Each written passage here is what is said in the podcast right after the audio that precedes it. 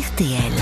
Entrée dans l'histoire. Bonjour Laurent Deutsch. Bonjour Amandine, bonjour Yves. Nous sommes un vendredi euh, 13 octobre, comme le vendredi 13 octobre 1307, un jour de poisson pour les Templiers, et qui sont arrêtés par Philippe le Bel. Eh oui, dans tout le royaume, c'est par milliers que les membres de cet ordre militaire et religieux sont arrêtés sur ordre du roi de France. Pourquoi le roi leur en voulait-il autant?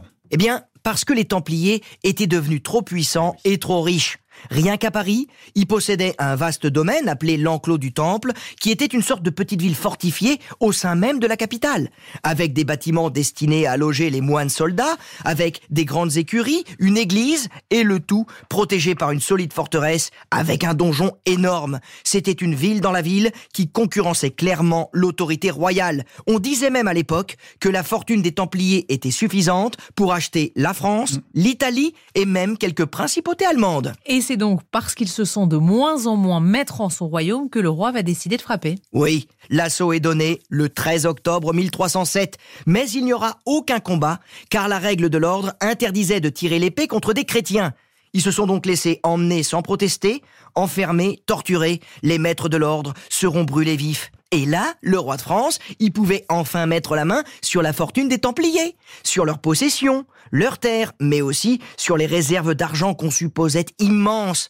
On pensait les trouver au temple, dans le fameux donjon. On était sûr que les Templiers étaient assis sur un tas d'or, comme Picsou dans Mickey. Or, on n'a pas retrouvé grand-chose, ni au temple, ni ailleurs. Du coup, on a commencé à se poser des questions et supposer que le magot était caché quelque part. Le mythe du fameux trésor des Templiers était né. Mais oui, forcément, les Templiers étant riches, impossible qu'il n'y ait pas de trésor, il faut le trouver le magot. Ah bah oui, on, on l'a cherché, hein. On l'a cherché partout. À Jérusalem, dans le nord de la France, dans le sud, en Aveyron, en Gironde, partout où l'on pensait que l'ordre avait pu enfouir un coffre bourré d'or. Résultat, que dalle. Faut se rendre à l'évidence, sept siècles d'obstination pour rien. Bon, mais ça veut dire que ce trésor, il serait encore à trouver? Ah bah oui, les, les, les Templiers, ça fait encore rêver aujourd'hui.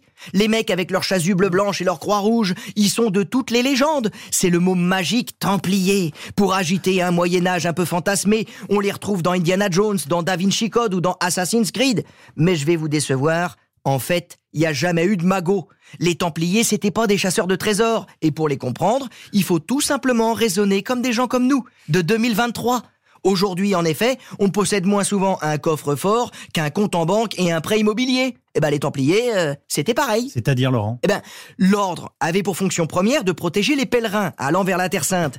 Et pour permettre aux, aux marcheurs de voyager légers, sans risquer leur vie avec trop d'argent sur eux, les Templiers ont mis en place une puissante organisation financière.